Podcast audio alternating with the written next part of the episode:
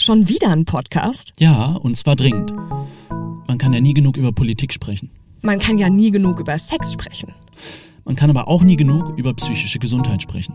Ja, das passiert aber leider immer noch viel zu selten. Deshalb treffen wir uns neun Wochen lang Für die Mackenbaracke. Mackenbaracke ist ein selbstproduzierter Podcast zur Entstigmatisierung psychischer Erkrankungen, unterstützt von der Deutschen Gesellschaft für bipolare Störungen. Bevor es losgeht, noch ein wichtiger Hinweis. Dieser Podcast setzt sich auch mit Themen wie Depression, Manie, Panik und Suizidalität auseinander. Passt also beim Hören gut auf euch auf. Aber keine Sorge, es wird schon auch lustig. Hoffentlich. Obwohl wir einige Expertinnen zu Gast haben, haben wir nicht den Anspruch, therapeutische Hilfe zu leisten, sondern erzählen viel von unseren eigenen Erfahrungen. Im besten Fall schaffen wir es, mit einigen Vorurteilen aufzuräumen, aber wenn ihr euch in einer Krise befindet, dann holt euch lieber professionelle Unterstützung. Wir sind Barbara Dussler und Max Eike und eigentlich hatten wir überhaupt keinen Plan, worüber wir heute sprechen wollen. Ja, zum ersten Mal sitzen wir hier nämlich zumindest mit deutlich weniger Plan als sonst. Hallo da draußen. Ähm, wir müssen jetzt so ein bisschen improvisieren. Wir hatten nämlich eigentlich für heute einen Gast eingeladen, ähm, auf den wir uns sehr gefreut haben, der uns leider gestern Abend sehr spontan und zum dritten Mal in Folge abgesagt hat, weil er kalte Füße bekommen hat. Es war ein Betroffener, ähm, der uns gerne seine Geschichte erzählen wollte und ähm, jetzt zurückgerudert ist. Auch nicht ganz unbekannt, der Gute, aber ähm, Und der erste Mann, auch nicht. und der erste Mann, genau. Aber ähm, es geht hier nicht um Namen, wir wollen auch niemanden bloßstellen, weil ähm, eigentlich geht's ja auch genau darum hier, um Entstigmatisierung und Co. Auch wenn wir jetzt hier ein bisschen äh, aus der Bahn geworfen sind, aber ich glaube, ähm, ich meine, wir haben bisher schon so ehrlich und offen gesprochen, dass es Quatsch wäre, ähm, jetzt hier so zu tun, als ob wir ähm, Genau wissen, was heute passiert. genau einen Plan hätten, den wir nicht haben und das irgendwie kaschieren. Nee, ähm, eher, dass im Jahr 2022 doch scheinbar noch genügend Leute kalte Füße kriegen, wenn es um diese Themen geht und ähm, wir da viel Verständnis für haben und gleichzeitig jetzt vielleicht die den Moment mal als Anlass nutzen wollen, genau darüber nochmal zu sprechen, oder Barbara, über Stigmatisierungserfahrungen und Co. Mhm, Ich habe nämlich tatsächlich heute Nacht mal nochmal drüber nachgedacht und dachte so, nee, ich hatte damit eigentlich Glück, so groß äh, wurde ich nicht stigmatisiert, bla. Und merkte dann so, mh, ehrlich gesagt, doch. Ähm, ich hatte zwar sehr viel Glück mit meinem Umfeld, wie wir ja wissen, ähm, und habe immer Leute gehabt, die mir den Rücken freigehalten haben, KollegInnen, die irgendwie noch versucht haben, mich zu verstehen und zu unterstützen, obwohl sie wahrscheinlich nicht wussten, was da zur Hölle gerade mit mir abgeht. Und gleichzeitig ähm, kenne ich schon auch die Klassiker. Also ich kenne den Klassiker, dass ich äh, in einem Gespräch erzähle, ich bin psychisch nicht ganz so auf der Höhe. Bisschen untertreiben tue ich das auch gerne.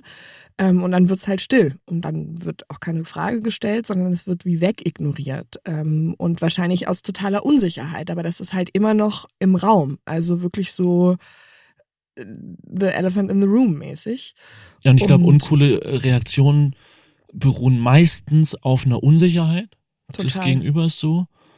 Ähm, wie gehst du damit um? Ich habe oft das Gefühl, dass Humor bei dir irgendwie so ein Total. Ich wird. versuche es dann wegzulachen und entweder runterzuspielen oder größer zu machen, als es gerade ist, um irgendwie noch eine witzige Story hinterherzuschieben.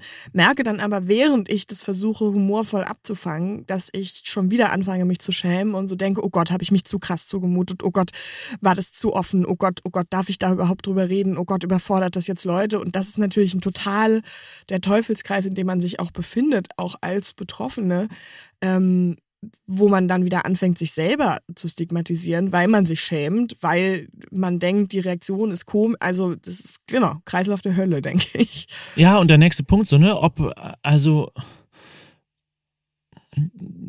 ob nicht vielleicht manchmal die Selbststigmatisierung fast das größere Problem ist oder sozusagen die Erwartung von äh, negativen, schlimmen Stigmatisierungserfahrungen, die vielleicht gar nicht so hart eintreffen würden, wenn man Naja, Aber es ist halt kommt genau dieser, an. dieser Also- Teufelskreis, von dem du sprichst. Genau, und ich finde, das, da macht man sich schon auch sehr einfach, wenn man sagt, dass das der Hauptproblem, das Hauptproblem ist. Ne? Also ich glaube, dass das äh, Sachen sind, die da zusammenspielen. Und ich habe schon auch, also zum Beispiel ein krasses Beispiel erlebt. Ähm, das war nach unserer Depression quasi.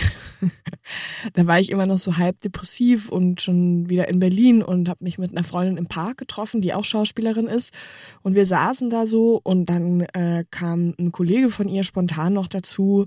Und äh, mir war es sowieso schon noch ein bisschen zu viel, mit fremden Menschen irgendwie zu reden. Und ich dachte so, ah, hm, weiß jetzt eigentlich gar nicht, was ich sagen soll.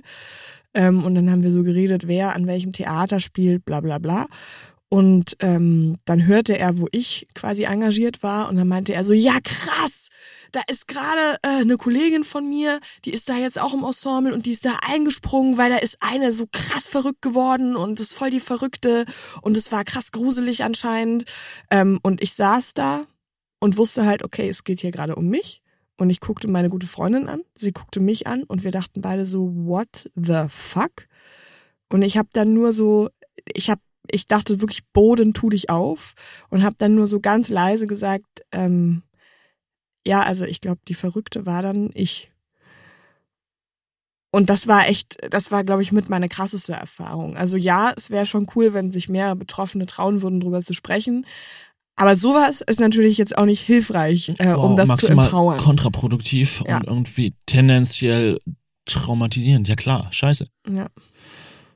Viele Reaktionen entstammen sozusagen einer krassen Überforderung. Also auch wenn Leute dich ghosten oder so, ne, nicht Mhm. mehr einfach sich nicht sich so rausziehen, überhaupt nicht mehr rühren, Ja. ähm, ist es glaube ich immer Sinnbild für ein krasses nicht umgehen können mit Situationen. Total. Aber apropos Reaktionen, wir nehmen die Folge hier nämlich gerade nachträglich auf und äh, während wir auf einen Überraschungsgast warten, auf eine Überraschungsgästin, die super krass spontan eingesprungen ist, dazu kommen wir gleich, ähm, glaube ich, ist es mal Zeit, Danke zu sagen, oder? Und zwar erstmal an euch alle da draußen fürs Zuhören. Äh, ich glaube, wir können es immer noch nicht ganz fassen und finden es ein bisschen absurd, dass ihr uns da draußen zuhört und sind mega gerührt und geflasht von echt total krass positivem Feedback. Was äh, Barbara sitzt mir hier gerade ein bisschen rot, am rot werden gegenüber irgendwie, strahlt, grinst irgendwie, ähm, wackelt auf ihrem Stuhl hin und her, äh, ist glaube ich ein bisschen aufgeregt und ich auch, wenn ich an dieses ganze Feedback denke, was uns wirklich nicht nur motiviert und uns irgendwie zeigt, dass wir hier nicht nur in diesem stillen Kämmerlein irgendwie für die Schublade arbeiten, sondern dass ähm, ja es nach draußen in die Welt kommt und wir irgendwie auch mit dem ganzen Schissel hier nicht allein sind, sondern irgendwie an einem Strang ziehen und dass ihr da draußen mitzieht und das ist mega. Ja, das ist so schön zu merken, wie viele von euch da draußen mit uns was bewegen wollen und was wir für persönliche Nachrichten und Einblicke erhalten haben. Tausend, tausend Dank. Ähm, und bevor ich jetzt anfange zu heulen, sage ich einfach nur noch, dass ich es total krass finde, immer noch, wenn ich mir vorstelle, dass so viele Menschen uns jede Woche ihre Zeit schenken. Das ist einfach toll. Danke. Und um jetzt nach diesem Danke mal kurz überzuleiten, ähm, haben wir noch eine gute Nachricht, dass wir hier nicht komplett alleine sitzen. Wir waren nämlich gestern Abend relativ frustriert äh, im Park und haben da mit einer gemeinsamen Freundin ihren Abschied gefeiert. Die geht äh, jetzt für drei Jahre ins Ausland und eine wiederum eine Freundin von ihr, die Kunsttherapeutin ist, hat das mitbekommen und meinte so, hä, meine Chefin hätte da glaube ich mega Bock drauf und hat uns dann so von ihr erzählt und wir dachten immer mehr, wie krass würde das passen, was für ein krass cooles Thema das wäre. Ähm, und dann hat sie heute Morgen alle Hebel in Bewegung gesetzt, um heute hierher zu kommen und ist jetzt gerade auf dem Fahrrad mit Lichtgeschwindigkeit aus der Klinik. Ähm, das heißt, wir sprechen jetzt hier heute nicht nur um äh, nicht nur über Stigmatisierung, sondern auch über Kinder und Jugendliche und ähm, die Behandlung von Kindern und Jugendlichen mit psychischen Erkrankungen. Sie sitzt jetzt da, ist angekommen und normalerweise, wie ihr ja wisst, äh, schreibe ich immer so eine kleine Vorbereitung äh, und Vorstellung, die ich dann so lese.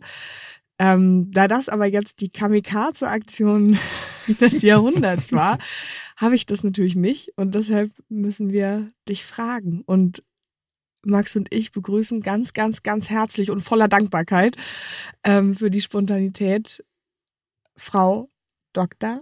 Andrea Hüfner. Jawohl. Hallo. Hi. Hallo.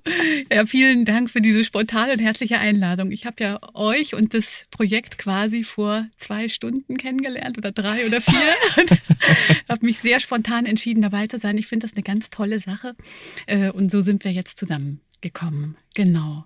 Wunderbar. Ähm, genau. Du bist Kinder- und Jugendpsychiaterin, Genau. richtig? Mhm.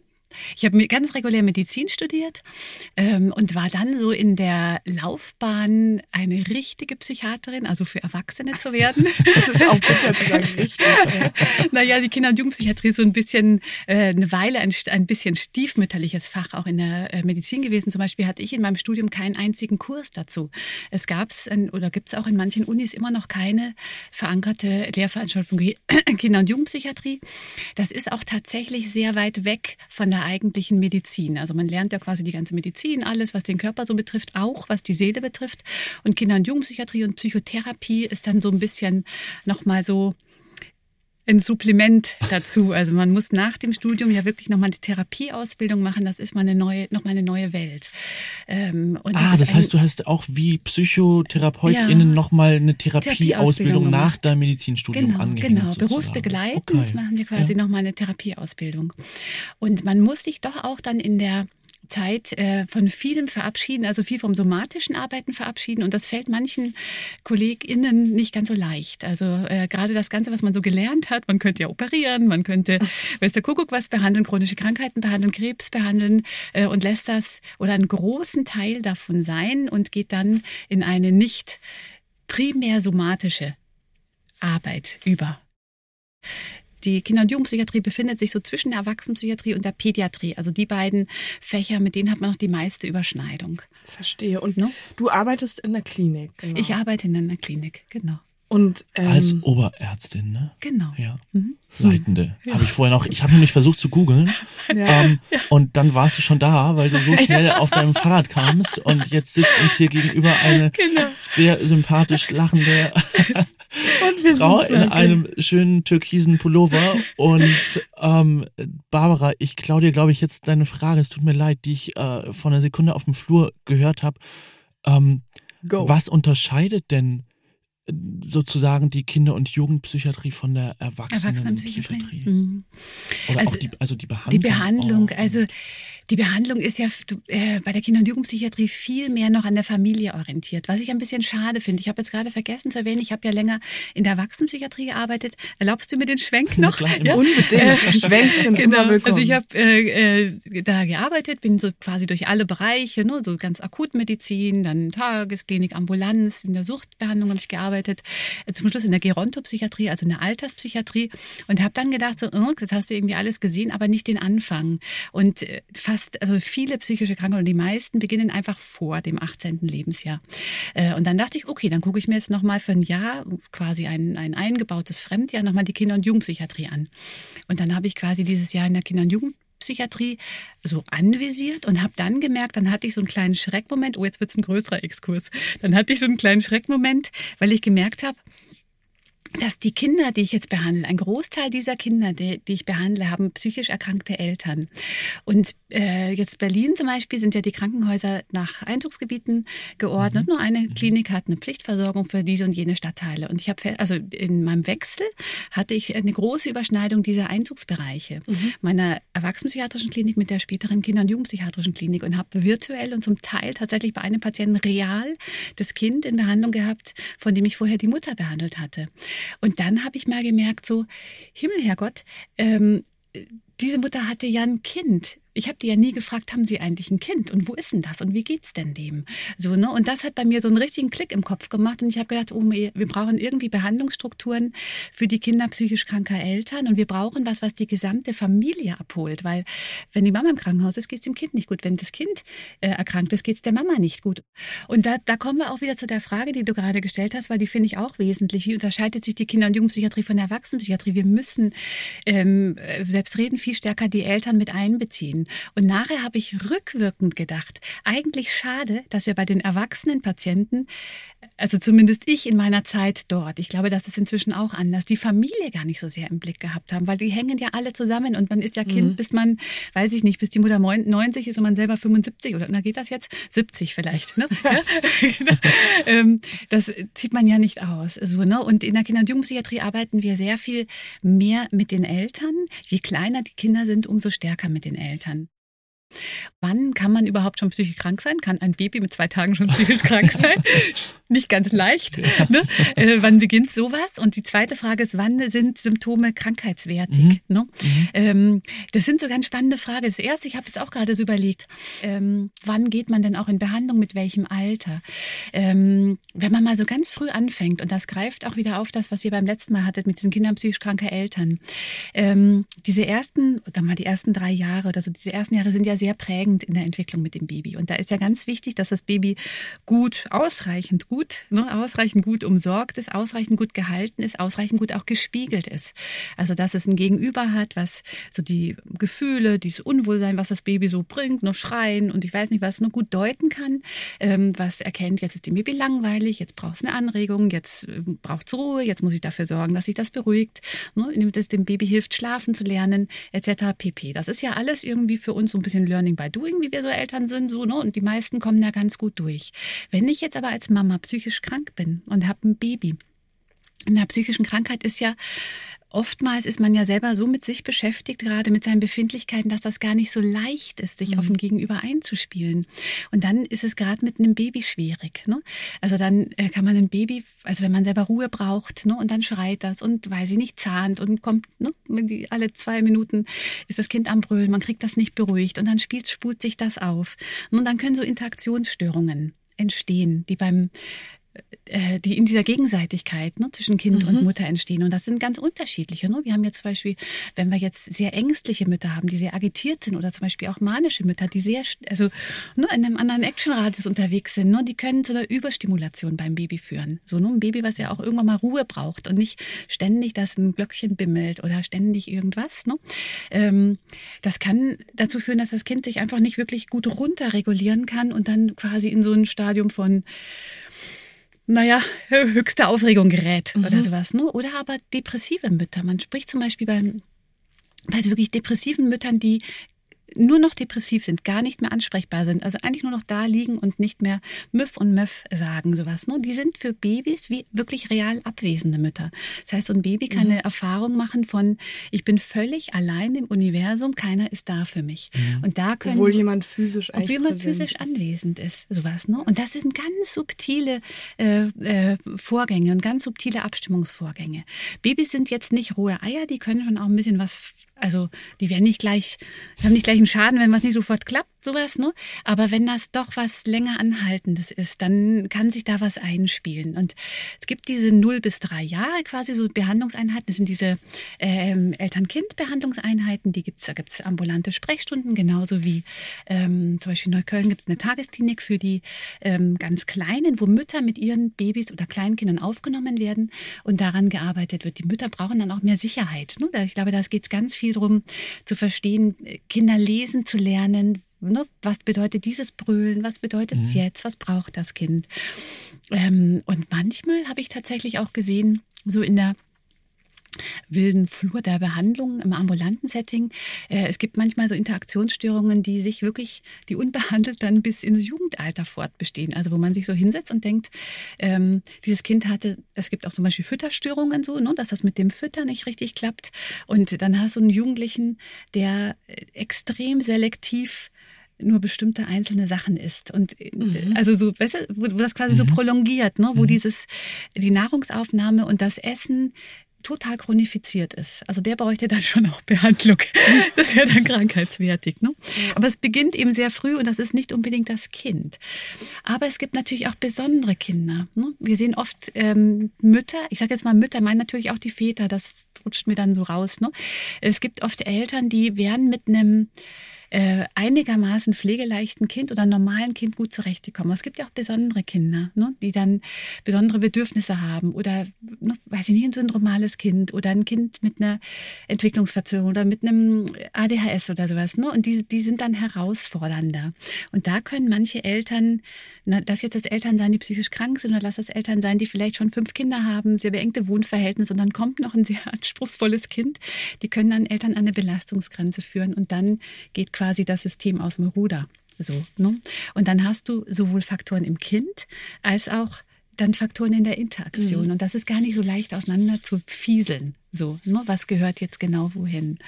Ja, und oft mhm. wahrscheinlich ein mhm. Zusammenspiel und Total. mehrere Faktoren und genau. irgendwie sehr schwer von außen zu sagen, auch im Nachhinein, mhm. äh, wo jetzt an welcher Stelle genau welcher Faktor irgendwie Ganz genau, hat. So. genau. Ne? Und nochmal zur Krankheitswertigkeit. Ja? Das mhm. Wort habe ich, glaube ich, jetzt neu gelernt von dir. Wann, an welcher Stelle sozusagen ja. auch als Eltern vielleicht ja genau der Punkt erreicht ist, mhm. an dem es vielleicht eine gute Idee ist, sich Hilfe sich zu Hilfe zu holen. Ja. Mhm. Weil überfordert ist ja erstmal jeder mit einem Baby. Also ist jetzt nicht so, als genau. wäre das der entspannteste ja, Zustand des Planeten, ja, wenn man gerade Eltern genau. geworden ist. Also ähm, wollen wir bei Babys bleiben oder eher so bei jüngeren Kindern? Bei Babys meinst du? Ja, also von glaub, bis so. Von bis. Um, bei ähm, Babys ist es wichtig, äh, dass man merkt, wenn man an die Belastungsgrenze kommt. Ich glaube, da muss man den eigenen, die eigene Messlatte sehen. Wenn ich merke, irgendwie, das beruhigt sich nicht, das schläft nicht, das Kind, ich kriege überhaupt ich nichts mehr auf die mehr. Kette, sowas, ne? Ähm, äh, dann macht das Sinn. Also man, je nachdem, man kann ja, es gibt ja Hebammen, die kann man ansprechen. Ne? Es gibt ähm, die Kinderärztin. Viele Eltern fragen ja auch bei den Kinderärzten nach, sagen, Mensch, äh, ne, ist mit meinem Baby alles richtig, das schläft irgendwie nicht, ist das anders als andere Babys und dann sich da entsprechende Hilfsangebote auch geben lassen. Es gibt auch vom Jugendamt ähm, äh, gute Hilfsangebote. Ne? Glaubt man immer gar nicht. Ne? Viele haben ja Angst, die kommen, dann nehmen sie das mit oder so. Das machen die Jugendämter in der Regel ja nicht. Die wollen ja, dass das Kind bleibt, wo es ist äh, und Hilfe reingeben. Also ich war ganz überrascht, als ich mein erstes Kind bekommen hatte, hatte sich angekündigt und hat mir lauter äh, da so Dinge auf den Tisch gelegt, was es alles an Angeboten gibt. Das fand ich ein ziemlich super Besuch. Okay. Ne? Kam, ich weiß nicht, ob mich jemand gemeldet hat. Auf jeden Fall kamen die bei mir vorbei. Und dann hatte ich da, auf den Broschüren und habe gedacht, oh, eigentlich super. So, ja. Genau. Und bei größeren Kindern, ich glaube, ähm, wichtig ist immer, also das ist nie falsch, wenn Eltern sich so ein bisschen informieren, wie ist eine normale Entwicklung vom Kind? Also was muss ein Kind in welcher Lebensphase eigentlich können? Was ist dran als Entwicklungsaufgabe? Und dann mal so die eigenen Sprösslinge ein bisschen anzuschauen. So, ne? Also äh, wenn jetzt weiß ich nicht, ein 15-Jähriger noch nie woanders übernachtet hat, weil er so Angst hat und sich nicht von Mama lösen kann, ist das jetzt nicht unbedingt entsprechend seiner Altersstufe sowas. Ja? Also was in welcher Altersstufe dran, was müssen Kinder können? Und wenn man merkt, oh, mein Kind hängt da irgendwie total, ne? es geht länger nicht in die Schule, es hat jeden Morgen Bauchweh vor der Schule, ne? das immer schon Sonntagabends ähm, jammert, hängt an mir, will montags nicht aufstehen oder sowas, ne? dann ähm, macht das ja Sinn, mal das Kind zu fragen, einfach mal gucken, was ist los. Ne? Drückt irgendwo der Schuh, um rauszufinden, ins Gespräch zu kommen, hat mir vorhin, ne? ins Gespräch kommen, was ist denn eigentlich los mit dir, ist was los? Und dann zu gucken, so. Ne?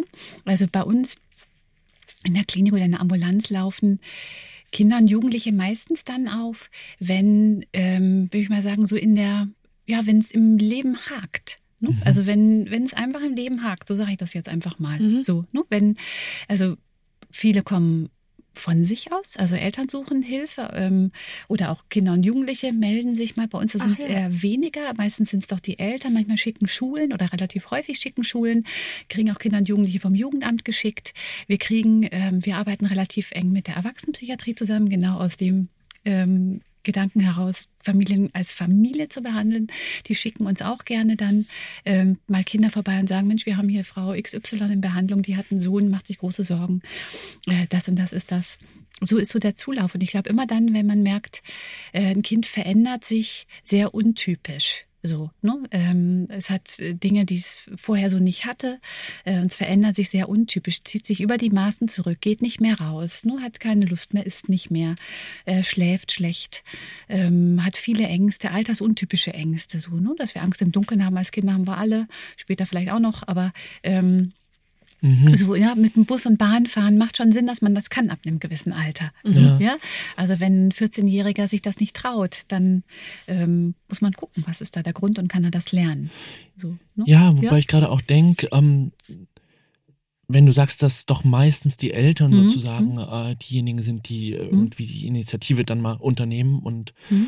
zu euch kommen, ähm, dass das auch voraussetzt, dass es Eltern sind, die dafür auch eine Akzeptanz haben so und dass sozusagen, mhm. wenn die Eltern selbst schon von psychischen Erkrankungen betroffen sind, mhm. so, dass es dann auch eine, eine Krankheitseinsicht voraussetzt und sozusagen einen, einen Willen und die Wichtigkeit zu sehen, zu sehen. da ein Auge mhm. drauf zu werfen, einen Blick drauf zu werfen. Ähm, das haben wir auch manchmal. Wir haben manchmal auch überängstliche Eltern, also Eltern, die mhm. selber eine psychische Krankheit haben, die ganz gesunde Kinder haben und die große Angst haben. Das ist verständlich. Ne? Ja. Das ist ja verständlich. So ja? Äh, ja, klar, das ist verständlich und das muss auch spruchreif sein und wo es auch wieder darum geht, äh, das Kind wirklich zu sehen, wie es ist. Ne? Mhm. Dass die haben ein sehr robustes Kind, das ist nicht krank. Es ist ja? alles gut. ist alles Beruhigen Sie sich. so, ne? Äh, aber oft haben wir, glaube ich, also das mit der Akzeptanz ist gar nicht immer, oder der Einsicht, das ist gar nicht immer so der erste Schritt. Meistens gibt es einen Leidensdruck. Also ich mhm, glaube, die wenden sich an uns, wenn es einen Leidensdruck gibt. Mhm. Also Kind geht seit Wochen nicht in die Schule oder geht tageweise schon nicht in die Schule, sowas, ja. ne? Ähm, oder Kind hat überhaupt gar keine Freunde. So, mhm. ne? Ähm, äh, kind, das Kind weigert sich, woanders zu übernachten oder äh, schreit zu Hause rum, hat schon die gesamte Einrichtung dömmelt. Mhm. Also so, ne, wir haben gar keine heile Türklinke mehr. Also da ist irgendwann ein Leidensdruck und dann kommen ja. die Familien zu uns. Das ist weitaus häufiger. Das gibt ja auch so somatoforme Störungen, also wo es quasi über den über die Körperlichkeit geht, ne? dass äh, eine Jugendliche oder ein Jugendlicher plötzlich sein Bein nicht mehr richtig bewegen kann, so ne? und äh, schon alles abgeklärt äh, und es findet sich keine mhm. somatische Ursache, also muss es psychisch sein. Mhm. Auch das kann ein Zulauf sein, also ein, ein Zugangsweg zu ja. uns sein. So. Mhm. Ja. Und mhm. wenn dann die Kids äh, bei dir, und bei euch sind, ähm, man tut sich ja wahrscheinlich jetzt mein gefährliches Halbwissen ja. mit so Frühdiagnosen relativ schwer. Betrachtet ihr das dann eher so allgemein? Also erstmal gucken, okay, wo ist jetzt eine Baustelle, wo geht's dir nicht gut? Mhm. Ähm, oder, also, oder fährt man da schon relativ früh mit so Verdachtsdiagnosen? Ja, auf jeden rein? Fall. Das also schon? auf jeden Fall, auf jeden Fall. Also es kommt jetzt aufs Alter drauf an, sowas. Ne? Also bei so ganz kleinen ist man, gut, aber da ist man ja auch mit diesen Interaktionsstörungen, ist, die sind auch klassifizierbar, sowas. Auf jeden mhm. Fall. Also wir sind ja ein Krankenhaus oder auch eine Ambulanz und wir brauchen eine Behandlungsdiagnose. Und die Kinder haben in der Regel auch, also die meisten bei uns haben dann eine Diagnose, wenn sie mhm. Äh, bei uns gehen. Wenige, wo wir sagen, also das war jetzt viel gedacht, aber das Kind hat irgendwie nichts. So. Mhm. Die haben natürlich auch jetzt einen größeren Leidensdruck. Vielleicht habe ich es ein bisschen soft formuliert. Ähm, das sind schon Kinder, die wirklich ähm, also Depressionen haben, Angststörungen haben. Ähm, die eine oder andere hat eine, äh, entwickelt eine Psychose. Also das sind schon wirklich Krankheiten, die da entstehen. Und das sind quasi auch die Störungsbilder, mit denen du aktiv wirklich ja, oft zu tun hast. Genau, genau.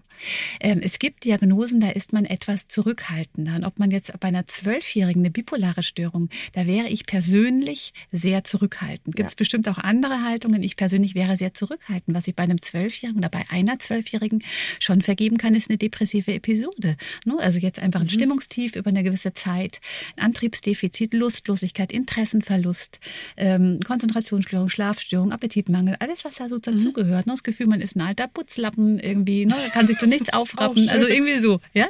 Und das kann man, das ist ja schon was, was qualitativ anders sein muss, als das, äh, als das Kind sich vorher mhm. gefühlt hat. Eine deutliche Diskrepanz zu dem, mhm. wie sich vorher gefühlt hat. Und auch von außen sichtbar. Ne? Also jetzt, wenn man eine ausgeprägt depressive Episode hat, dann ist man in der Schule einfach nicht mehr so gut. In ja. der Regel. Ja, ja? Also manche schaffen das schon, aber viele sacken dann mit den Noten ab. Ne? Gehen dann irgendwie nicht mehr zum Musikunterricht oder sowas. Ne? Kann sich nicht mehr konzentrieren. Können also, sich nicht konzentrieren. Genau. Ne? Und die Freundschaften äh, werden schwieriger zu halten. Es kommt zum sozialen Rückzug und, und, und, und, und. Ne? Und dann verhaut man die Klassenarbeiten, fühlt sich noch schlechter. Also das kann schon Leidensdruck, also das ist ein Leidensdruck.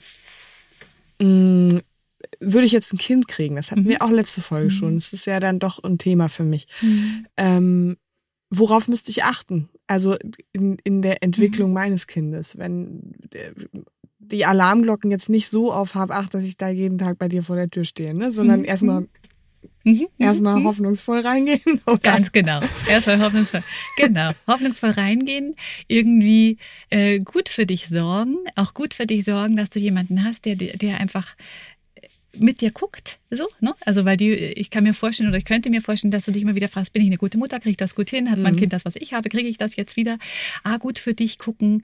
Ähm, also diese, dieses Wochenbett und die Schwangerschaft, diese ganze Hormonumstellung, das sind ja immer so ein bisschen vulnerable Phasen. Das habt ihr ja bestimmt ja. beim letzten Mal auch besprochen, sowas, ne? Wo man auch wirklich für sich gut gucken muss. Ähm, bin ich für mich gut? Ne? Gibt es bei mir, äh, bin ich stabil? So, Punkt. Ja. Ne?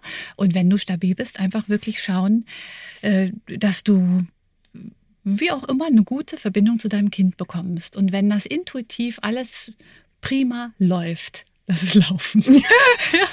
und wenn du aber das Gefühl hast, du bist unsicher, dann hol dir einfach Hilfe. Also frag deine Hebamme, ne? guck einfach, was gibt's, ähm, äh, ohne jetzt Panik äh, in Panikmodus zu verfallen. Einfach um da gut, ich glaube, ein gutes Gefühl für dich zu haben, ich bin auf dem richtigen Weg. Mhm. So, ne?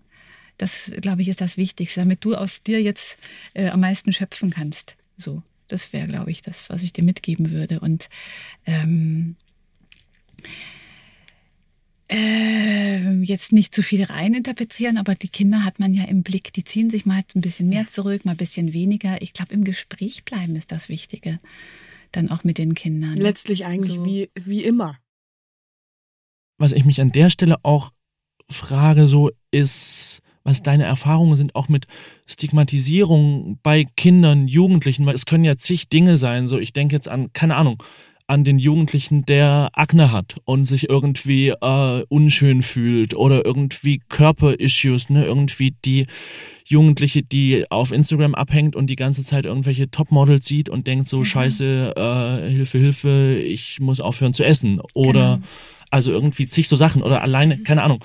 Mein Gefühl war auch immer, dass in so einer gewissen äh, Teenager-Phase mhm. eigentlich die coolen in der Schule, die sportlichen sind so mhm. und die, die da nicht dazugehören, sind halt irgendwie uncool und ja. draußen. Und äh, da kann es halt den einen geben, der aber stattdessen irgendwie wahnsinnig gut Geige spielt und vielleicht ja. ein bisschen nerdig ist, aber das nicht an sein Selbstwertgefühl ranlässt oder so. Und die andere kann aber vielleicht total äh, anfangen äh, zu leiden und sich in eine Negativspirale zu begeben. So was könnte sich an Schulen ändern? Ja. So ist, spielt ja. das nicht auch eine Rolle? So Total. müssten wir das nicht auch mitdenken? So könnte da Total. nicht noch viel passieren? Total. Das finde ich ganz wichtig. Das haben wir ja gerade, wenn man so an Tageskliniken denkt ähm, und Kinder, die dann quasi, also wir haben ja viele Schulvermeider auch in Tageskliniken, die dann wieder in die Schulen geschickt werden. Aus den unterschiedlichsten Gründen kann man ja Angst haben, in die Schule zu gehen. Ne? Also entweder, es gibt ja Kinder und Jugendliche, die sind leistungsmäßig überfordert und sind irgendwie in der falschen Schule gelandet. Ähm, es gibt Kinder und Jugendliche, die haben insgesamt mit Regeln Schwierigkeiten. Es gibt Kinder und Jugendliche, die haben große Schwierigkeiten mit Mitschülern zum Beispiel oder überhaupt mit anderen Gleichaltrigen. Es gibt ja ganz unterschiedliche Schwierigkeiten, die man haben kann und äh, dann ähm, irgendwann beschließt, man geht nicht mehr in die Schule. Und ähm, die laden dann in Tageskliniken und dann muss man natürlich gucken, dass die wieder ihr, äh, ihr schulisches Leben irgendwann wieder aufnehmen und sie da wieder zurück integrieren. Und da begegnen wir ja ganz oft der Frage, was sagt denn das Kind, der Jugendliche, wo er war und warum er jetzt wiederkommt und mhm. warum er jetzt vielleicht kürzer wiederkommt und nur zwei, drei Stunden und dann wieder geht. Und das ist ähm, immer so eine Frage, die kann jeder Jugendliche nur für sich selber beantworten, aber das ist immer diese Frage, oh Gott, jetzt wurde ich schon gemobbt, ne? wenn ich jetzt Sag noch ich sage, ich war in einer Klapse, äh, dann ist es ganz aus, ich gehe gar nicht mehr in die Schule, ich gehe nur noch in eine neue Schule, was, wenn die es rausfinden, so, ne? Mhm. was, wenn es dann einer postet, so lila, lila, lo. Ähm, und das ist wirklich eine Schwierigkeit, also wir besprechen das mit den Jugendlichen dann auch immer so, dass, also erstens sage ich, weißt du was, wir haben gar nicht so viele Schulen hier im Umkreis, kannst sicher sein. Also mindestens einer aus seiner Klasse war auch schon bei uns. Sagt natürlich keiner, ja, so, ne? Ähm, und ähm, da geben das dann auch in die Runde der Jugendlichen, das zu besprechen. Ich kann mich an einen Jugendlichen erinnern, der sagte, also interessant ist ja immer nur das, was man nicht weiß. Ich stelle mich hin und sage, Leute, ich war in der Klapse, hier bin ich wieder, gibt es noch Fragen? Wenn nicht, Ende der Durchsage. Das hat er auch so gemacht. Das ist natürlich saulässig, aber die musste er erstmal haben, die, die Lässigkeit. Lässigkeit musste haben. Die haben die wenigsten so, ne? Ähm, das, das ist schon eine Schwierigkeit. Ich finde, was wir, was natürlich gerade bei dem so super war, ist, ähm, dass er ein Vorbild ist auch für andere. Mhm. Genau sowas. Mhm. Ne? Dazu zu stehen, so bin ich halt, ich bin halt so, ich habe das, dafür hast du Käsefüße. Ne? Ja? Ähm, und irgendwie äh, da dazu zu stehen, dass das aus dieser Tabu Tabu-Ecke rauskommt. Ja. Äh, und dann erleben wir es auch immer mal wieder, dass wir dann andere Kinder und Jugendliche in Behandlung bekommen, die sagen, ach Mensch, der so und so war nämlich bei euch. Äh, und das hat mich ermutigt, auch den Schritt zu gehen. Ja. Also jetzt gerade in der, in der Pandemiezeit haben wir so viele belastete Kinder und Jugendliche, dass es eigentlich gut wäre, es würde sich rumsprechen, sowas ist auch salonfähig, genau, in Anführungsstrichen. Genau. Und das kann jedem passieren. Das bedeutet nicht, dass man ein Schwächling ist, sondern das ist halt, wie es ist. Ähm, und darf, ne, und äh, am besten spricht man drüber. Und Schulen haben wir ganz unterschiedliche Erfahrungen gemacht. Es gibt Schulen, die haben sich schon tolle Ideen gemacht. Ne? Äh, es gibt sehr engagierte Lehrer, die dann äh, das mit den Klassen besprechen und vorbesprechen. Was sind äh, so Krankheiten? Nun, was kann man da haben? Wie geht es einem so? Und wie gehen wir jetzt konkret damit um? Und es gibt manchmal leider auch Lehrer, die bisschen weniger Verständnis haben ähm, und wo dann schon die Hürde für das Kind oder den Jugendlichen groß ist, mhm. in so eine Klasse zu gehen. Und da glaube ich, wäre es gut, viel mehr Aufklärungsarbeit zu haben, gerade in Schulen. Mhm. Ähm, wo diese der soziale Druck so hoch empfunden wird, so ne und ähm, das wäre wichtig, dass da äh, eine Offenheit ist, so. Ich glaube, im Endeffekt fängt es immer an mit Individuen, also mit ja, einzelnen genau. Lehrern, Lehrern, Lehrerinnen, die irgendwie sagen, hey, das Thema liegt mir persönlich am Herzen. Ja. Ich fange an, in meinem Unterricht da was anderes zu machen oder da genau. was drüber zu machen und dann bestenfalls irgendwie sind es gute Vorbilder, die sich irgendwie rumsprechen mhm. so und ich glaube dann jetzt auf abstrakterer Ebene wäre das dann auch eher was Politisches so, ne? Also genau. irgendwie, dass Kultusministerien irgendwie mal äh, sich überlegen müssten, so was, was könnte vielleicht auch irgendwo Teil eines vielleicht auch Lehrplans mal mhm. werden, so, ne? Was rätst du auch ähm, Kindern und Jugendlichen so mit dem Umgang mit Social Media? Also, weil das wird ja bestimmt bei euch auch ein fettes Thema sein, oder? Das ist tatsächlich ein fettes Thema.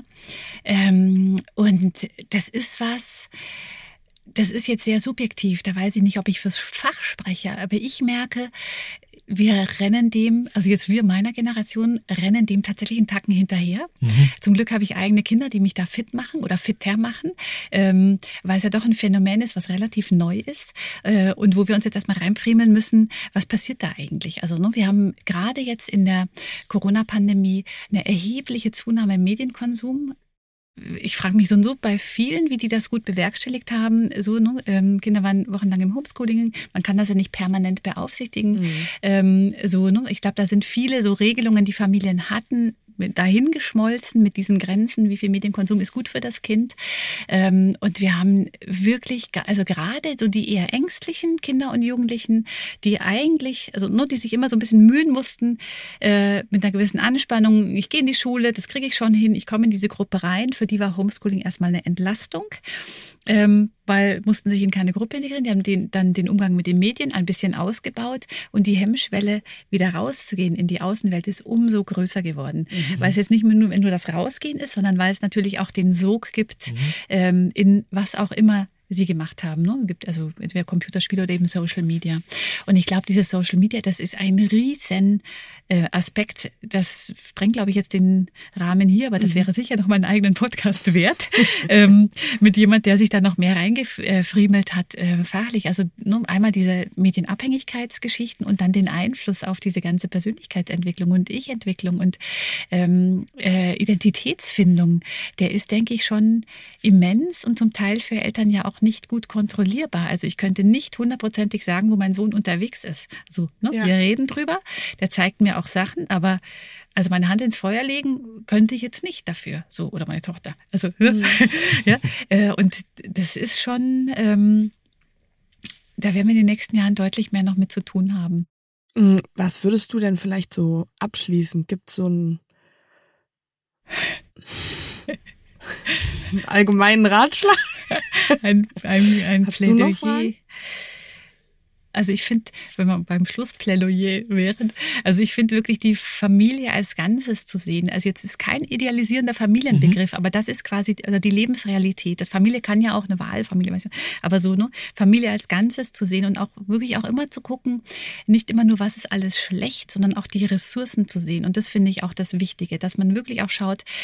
Also derjenige ist ja jetzt so und so alt geworden und da muss ja ganz viel schon Gutes passiert sein, dass das, mhm. dass er mhm. so weit gekommen ist. Also auch das nicht aus dem Blick zu verlieren und immer diese feinen Wechselwirkungen äh, und vor allem im Gespräch zu bleiben. Also es gab eine Untersuchung da in Australien mal bei Kindern psychisch kranker Eltern, so die, die wurden gefragt, was hätte, die, die schon erwachsen gewesen sind, ne, was hättet ihr euch denn gewünscht als Kinder, sowas? Ne? Und dann ähm, gab es so drei wesentliche Punkte. Einer war eine verfügbare, stabile Bezugsperson, so, ne? Das ist jetzt, muss man dann gucken, wie kriegt man das hin? Ähm, und eben Aufklärung über die Krankheit. Was ist das eigentlich? Kinder machen sich wahnsinnige Gedanken, mhm. was, was los ist. Und je kleiner die Kinder sind, umso monströser sind die ja. Gedanken, weil da ist ja auch Darth Vader real, so, mhm. ne? genauso mhm. die Mama halt und mhm. so. Ne? Und ähm, was war das dritte? Das habe ich jetzt vergessen. genau. Zwei gute genau. Ähm, verlässliche Bezugsperson, Aufklärung über die Krankheit, ähm, Genau, so. Mehr fällt mir jetzt gerade dazu jetzt nicht mehr ein. Äh, ich bin einfach total baff und dankbar, dass du da warst, weil ich, Max und ich saßen hier vorher und waren wirklich so, oh Gott, wir hätten, wir hätten einfach jetzt gar nicht gewusst, was wir noch reden sollen. ja, wunderbar. Ich finde das wirklich toll, dass ihr sowas macht. Ähm, ich hänge jetzt daran fest, dass mir dieses dritte Argument nicht einfällt. auch googeln. Ähm, ich überlege gerade, ob das nicht Enttabuisierung, ähm, äh, Enttabuisierung ist ein ganz wesentlicher Faktor in dieser äh, äh, kinderpsychisch kranker Elternarbeit. Also, dass das einfach mal besprochen wird und das macht ihr ja hiermit. Ja, tausend Dank. Unsere Rettung wir sagen nämlich jetzt äh, Tschüss und bis nächste Woche zu unserer letzten Folge. Uiuiui. Absurd. Ja, Krass. Aber wir freuen uns. umso schöner. Ciao. Tschüss.